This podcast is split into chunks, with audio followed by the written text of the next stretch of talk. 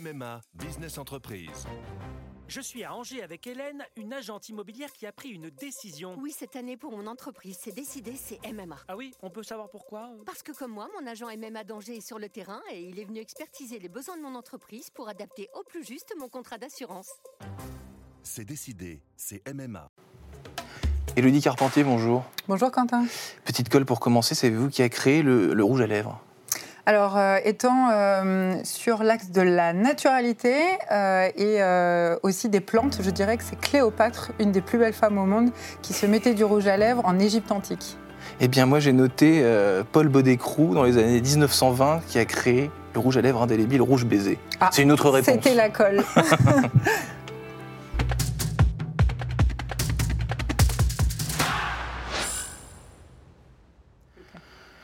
Bonjour à tous et bienvenue au Talk Dessineur du Figaro avec aujourd'hui à mes côtés Elodie Carpentier, admiratrice de Cléopâtre peut-être, euh, et par ailleurs cofondatrice de la maison Le Rouge français, marque française donc de cosmétiques de luxe, vegan et certifiée, fondée en septembre 2019. euh, Et avant, Elodie Carpentier, pardonnez mon indiscrétion, mais votre LinkedIn est très avare de détails, donc je sais que vous avez été diplômé de en, 2000 en 2009, mais ensuite je, ne sais plus rien. Est-ce que vous pouvez satisfaire ma curiosité? Oui, avec plaisir. Alors, mon parcours a démarré effectivement une école de commerce, mais surtout une école d'ingénieur, euh, Polytech. Et ensuite, j'ai fait toute ma carrière dans l'industrie pharmaceutique.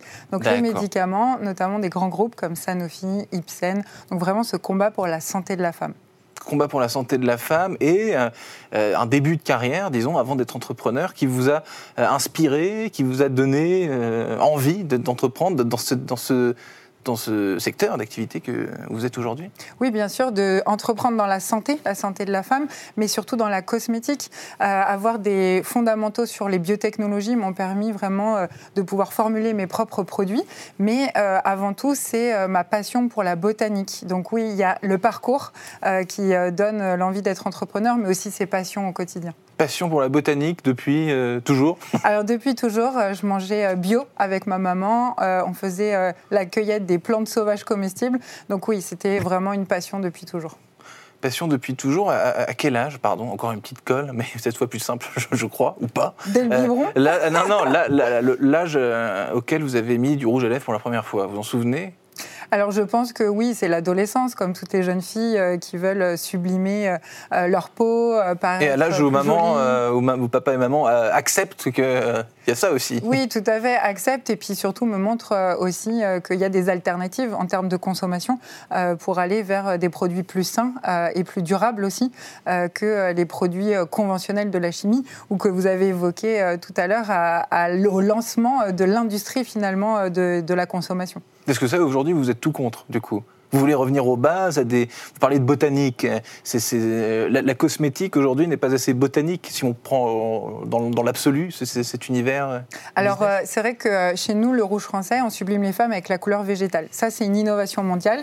Et finalement, euh, on est vraiment sur ce retour aux sources, aux cultures ancestrales.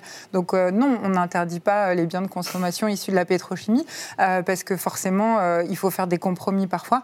Mais là, l'idée, c'est dans notre ADN de marque de ne pas faire de compromis et d'avoir des certifications bio et d'être dans cet aspect de naturalité. Cet aspect de, naturalité, le rouge, l'emblème de la force, de la beauté et de l'excellence. Vous êtes-vous enthousiasmé sur LinkedIn, je crois? Euh, Est-ce que cette couleur fait partie de votre force entrepreneuriale En gros, est-ce que le rouge, c'est une couleur qui vous, euh, bah, qui vous donne des bonnes émotions, des bonnes vibrations? Oui, tout Si à fait. Le de- rouge, euh, je, suis- je suis tout à fait d'accord et aligné avec ça. Le rouge donne de la force, euh, il donne aussi euh, de l'ambition et c'est le, le rouge, c'est la couleur de l'amour euh, traditionnellement dans différents pays, notamment même en Asie euh, ou en France. Le rouge, c'est aussi la garance, qui est une plante tinctoriale qui va teinter les vêtements pendant la guerre à l'époque. Et au XVIIIe siècle, la France était le premier pays exportateur de garance. Donc le rouge a une très forte symbolique. Euh, et c'est pour euh, cela qu'on a décidé aussi de s'appuyer sur cette couleur. Très forte symbolique. Pour, pour vous, vous diriez, pardon, trivialement, que c'est votre couleur préférée? Je suis tout le temps habillée en rouge. je représente le rouge. C'est amusant, parce que l'historien Michel Pastoureau, donc, qui est spécialiste des couleurs, écrit lui que le rouge, c'est le feu, le sang, l'amour et l'enfer. Donc il y a beaucoup d'interprétations possibles, finalement, d'une même, même couleur. Exactement. Euh, Michel Pastoureau, c'est euh, une aventure aussi incroyable. Ma mentor, Dominique Cardon, a écrit tout un livre et un testimonial sur lui euh, qu'on a sponsorisé, Le Rouge français. Et justement, c'est cette mentor et Michel Pastoureau qui nous ont inspiré ces couleurs et les cultures ancestrale, puisque c'est une personne qui a voyagé à travers le monde entier et qui est émérite grande chercheuse au CNRS. Ça, je l'ignorais, je ne le savais pas en, en, préparant l'interview, mais donc, euh, cette couleur rouge, vous avez fait, j'imagine, des recherches, je, l'entends là quand vous me répondez, euh, des recherches sur cette couleur, ce qu'elle est, ce qu'elle véhicule, vous m'avez parlé de différentes cultures. Euh, tout à fait. C'est à la fois du... Quand j'étais enceinte, j'ai eu ce déclic pour l'entrepreneuriat, de faire attention à ce que je mangeais, mais aussi à ce que je me mettais sur la peau, à ne plus faire de compromis pour sa santé, mais aussi celle de son enfant. Et c'est là où euh, finalement j'ai rencontré Dominique Cardon et où j'ai euh, clairement fait une thèse sur les plantes tinctoriales, donc propriétés tintantes, colorielles, mais aussi bénéfiques pour la santé. Euh, j'ai voyagé aussi à travers le Sri Lanka pour aller mhm. chercher des graines de roucou que les Amérindiens aussi utilisaient depuis la nuit des temps pour se protéger du soleil et des moustiques.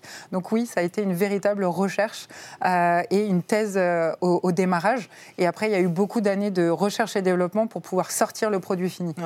Donc euh, les études, la thèse, et, puis le business finalement, tout ça est assez, tout ça est assez logique. Est-ce qu'il est, est, facile justement de s'insérer dans, dans ce business très concurrentiel du monde des cosmétiques et du luxe particulièrement alors effectivement, c'est aussi ce pari, ce mariage entre la naturalité, mais aussi le luxe, le premium.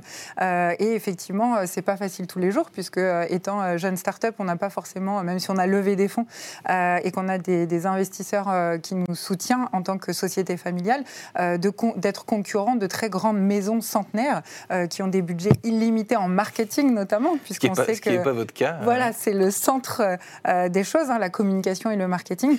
Et donc, effectivement, euh, l'idée, c'est de pouvoir euh, booster cette partie-là euh, à terme. Et eh ben justement, comment est-ce que vous vous faites? Est-ce que ça vous, vous trouvez ça vertigineux ou pas du tout cette espèce de combat David versus Goliath, quoi? Les géants et le, et le petit, le petit mais qui a de, de, nobles ambitions pour plein de raisons que vous venez de nous décrire. Est-ce que ça vous fait peur? Est-ce que ça vous galvanise au contraire?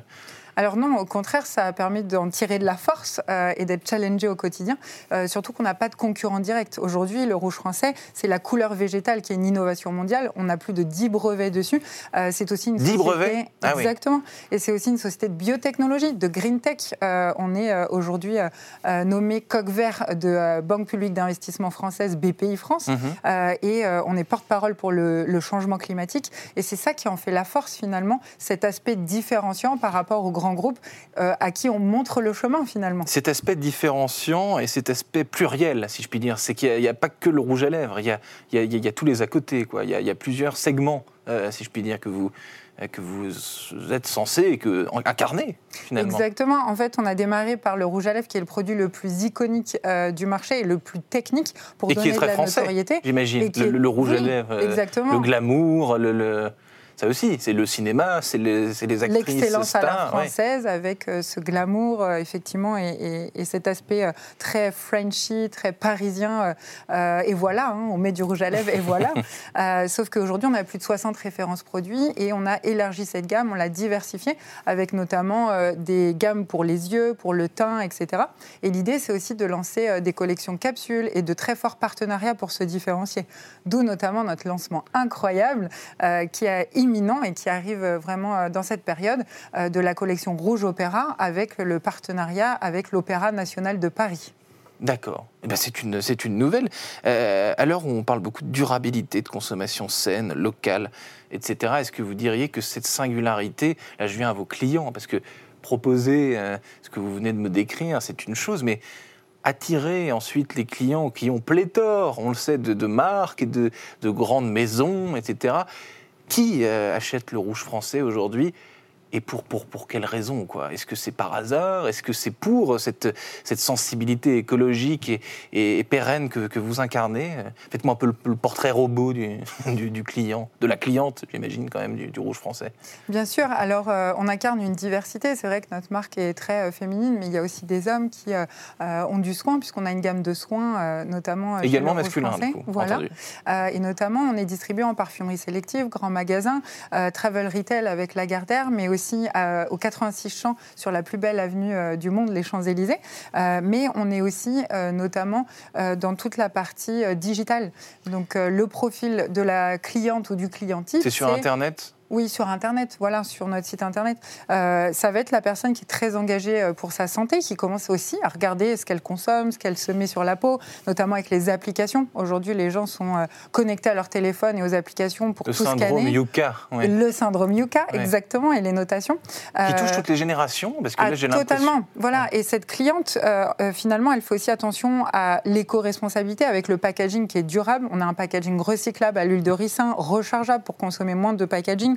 On a aussi cette collection rouge opéra qui à la peau de pomme, donc euh, qui s'ouvre comme une origami en fleurs, mais qui est euh, un cuir qui n'est pas euh, animal, qui est végétal et qui est aussi éco-responsable. Donc notre cliente, c'est elle, mais c'est aussi une cliente qui ne fait pas de compromis sur la désirabilité du produit, qui va se dire ah j'aime mon produit, il est beau, il est rouge, mmh. je le sors de mon sac à main, j'en suis fière. Et finalement, c'est aussi les, générations plus jeunes, c'est sa fille, ses enfants, parce que c'est la transmission également. Voilà, ils ne font pas de compromis c'est la même euh, couleur, pardonnez-moi, je que vous portez vous Oui, exactement. C'est la couleur euh, rouge alizarine qui est avec la garance que Cléopâtre utilisait à l'époque, hein, avec euh, ce système de, recharge. Ah, et on voit sur le raisin notre innovation qui sont le, végétal, les petits pistils qui s'envolent, et c'est exactement le rouge que je porte. Mais c'est vrai que c'est transgénérationnel, et aujourd'hui, euh, c'est la, transmission à ces jeunes générations qui ne font plus de compromis pour l'environnement, qui veulent faire attention à leur planète aussi pour les, les futures générations. Et donc, ce que vous me dites à l'instant, c'est intéressant, c'est que ce sont les jeunes, pour caricaturer et pour aller assez vite, qui sensibilisent les, les, les, plus vieux Exactement, c'est totalement transgénérationnel et on voit une influence entre les différentes générations euh, et qui se disent euh, aujourd'hui, euh, papa, maman, on doit trier les déchets, on doit faire attention et ils nous poussent à ça. Et ça, c'est valable pour ça. Donc, on va s'écarter un peu de, de, ce produit, mais c'est valable aussi parce qu'on parle, on a parlé beaucoup de société finalement euh, pendant, pendant cette interview, mais c'est valable aussi pour la consommation de, tout un tas de choses, quoi, de, produits euh, qui se mangent. Euh, oui, le côté on, on, garde, quoi, on, jette de, on jette de moins en moins. Exactement. C'est un produit que dans le maquillage on peut garder à vie, mais on peut le retrouver aussi dans l'alimentaire, dans tout ce qui va être aussi bien de consommation, de trouver des matériaux qui soient durables, recyclables. Euh, qu'on puisse être aussi dans une économie que l'on appelle régénératrice, avec des actions positives pour la planète. Il nous reste une toute petite minute. Dernière question, vous vous appelez le rouge français. Vous êtes condamné pour le meilleur et pour le pire, à travailler uniquement la couleur rouge, ça vous embête pas? Non, pas du tout. le rouge français, encore une fois, c'est effectivement l'incarnation peut-être du rouge, euh, du rouge à lèvres, mais finalement, euh, le rouge, c'est une couleur aussi qui est vraiment euh, variée et qui peut s'appliquer sur différentes teintes comme les pommettes pour les blushs sur les, les, yeux. Et aujourd'hui, on a aussi une gamme indigo céleste qui utilise par exemple l'indigo qui provient de la persicaire pour les yeux, pour les mascaras, les eyeliners, et c'est toujours la marque Le Rouge Français. Donc le Rouge Français bah, restera le Rouge Français finalement, si je puis conclure cette, cette interview, Elodie Carpentier, donc cofondatrice de cette maison, elle est donc fondée en septembre 2019. Merci infiniment d'avoir répondu à mes questions pour le talk décideur du Figaro. Je vous souhaite une excellente fin de journée. Merci Quentin, à très vite.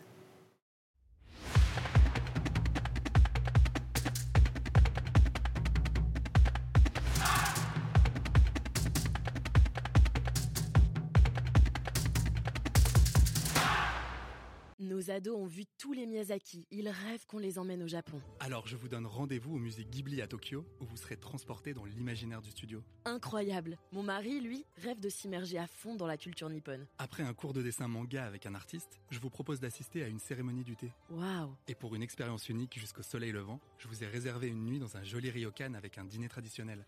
je nous y vois déjà.